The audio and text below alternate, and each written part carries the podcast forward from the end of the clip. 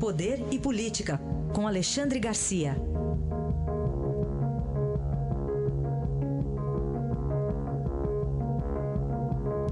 O Supremo Tribunal Federal volta hoje a analisar o caso das delações da JBS se o ministro Faquim continua como relator. Pelo indicativo de ontem, parece que sim, né, Alexandre? Bom dia.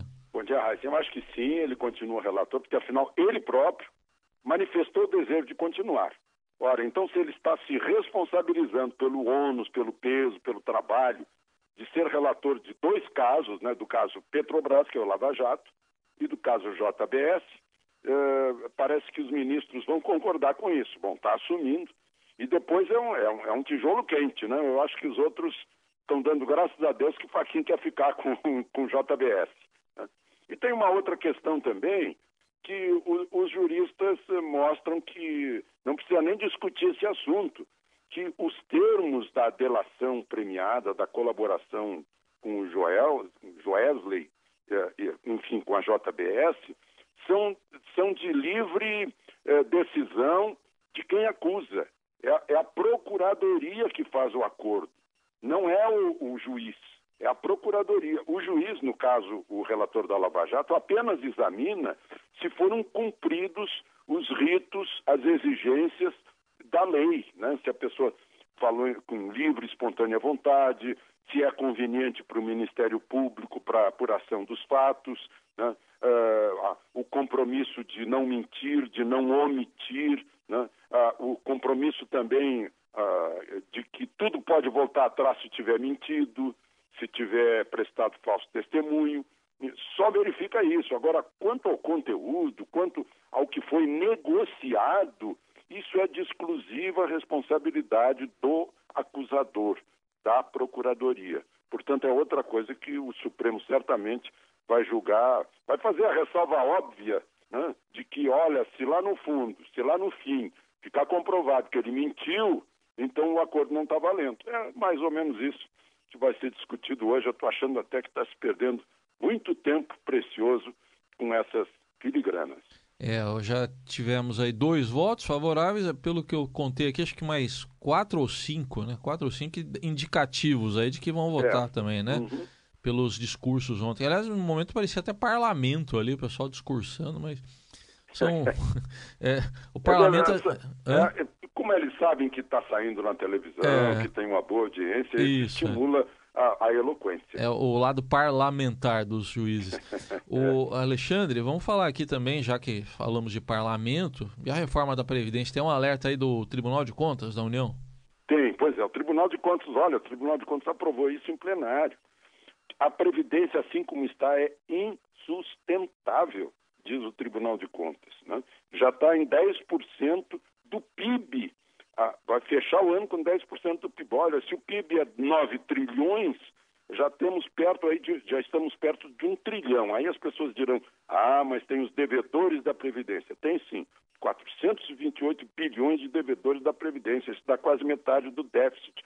Só que a metade dessa metade né, uh, são uh, empresas pequenas, falidas, de créditos que não vão ser recuperados pela Previdência. Esse é o caso. Agora, Heisen, você falou em parlamento e eu lembrei do, do, do voto de ontem lá na Comissão de, eh, de Assuntos Sociais, daquele senador, eh, aquele senador que disse que nomeava até melancia. Isso, é, o Hélio José. Hélio né? José, que, é, que é, não tem um voto sequer, ele é, ele é suplente, né?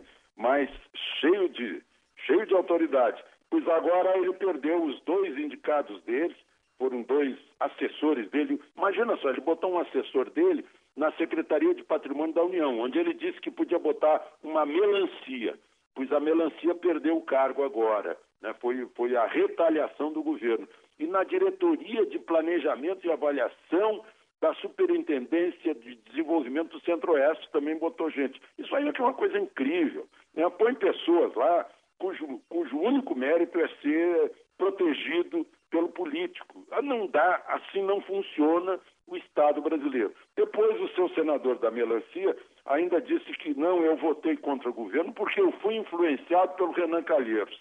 Quer dizer, não tem nem, nem a personalidade de assumir o que fez. Mas eu queria registrar isso, né? são coisas como você lembrou, parlamentares. Muito bem. É para lamentar também, às vezes, viu, é, Para lamentar mesmo. É. Bom, para a gente completar, você quer fazer uma observação também, acho que importante, sobre o desarmamento, né? É, pois é, eu pensei nisso, porque teve um discurso importante ontem do, do, do comandante do Exército, ele recebeu um título de doutor honoris, honoris causa numa, numa entidade, no Instituto de, de Direito Público aqui em Brasília, e, e falou que estamos sim vivendo numa crise, mas a crise tem que ser resolvida uh, dentro da Constituição, não, não comporta uh, uh, atalhos, mas o importante foi o seguinte: ele pergunta. Podemos abdicar da nossa liberdade com mais de 60 mil assassinatos anuais injustificados, mais de 20 mil desaparecidos, ou a segunda posição no consumo de drogas, com agressões a professores que são entes sagrados em outras culturas. Né? Então ele vai falando nisso, e eu lembrei, né, 60 mil assassinatos agora. Quando saiu o, o tal de, de, desarmamento, eram 34 mil os, os homicídios. E Lula fez um discurso dizendo: com o desarmamento, os homicídios vão despencar. Né? Com o desarmamento, nós vamos ter segurança pública. E, no entanto, dobrou com o desarmamento, dobrou o, o número de, de, de, homicídios. Então, eu acho que é hora de a gente pensar a respeito disso. A população ficou desarmada, ficou acuada, ficou à mercê dos bandidos, os bandidos armados. Né? A gente tem que saber como resolver isso. Ele fala aqui, o, o, o, comandante do Exército fala em homenagem aos policiais que dão a vida todos os dias. Né?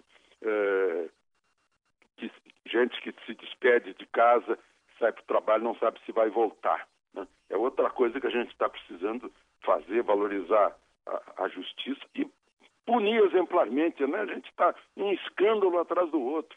Há uma diferença de tratamento, não, não há dúvida, eh, os, entre os que têm foro privilegiado e os, e os bandidos comuns. Mas esse foro privilegiado deveria servir para proteger o exercício da função de representante do povo. Quando ele, por exemplo, uh, diz abaixo a República, abaixo o Estado brasileiro, bom, aí vamos julgar esse sujeito uh, no foro privilegiado. Agora, quando ele mata outra pessoa, ou rouba, ou desvia, aí ele tem que ir para a vala igual a todos os demais, né? Ele, aí ele se iguala aos outros criminosos. Essa é a questão que eu queria uh, refletir, misturando tudo Sim. isso que, no fundo, é o nosso grande problema, a crise ética e moral em que estamos envolvidos. Aí está então a reflexão e amanhã Alexandre volta aqui ao Jornal Dourado. Até amanhã, Alexandre. Até amanhã.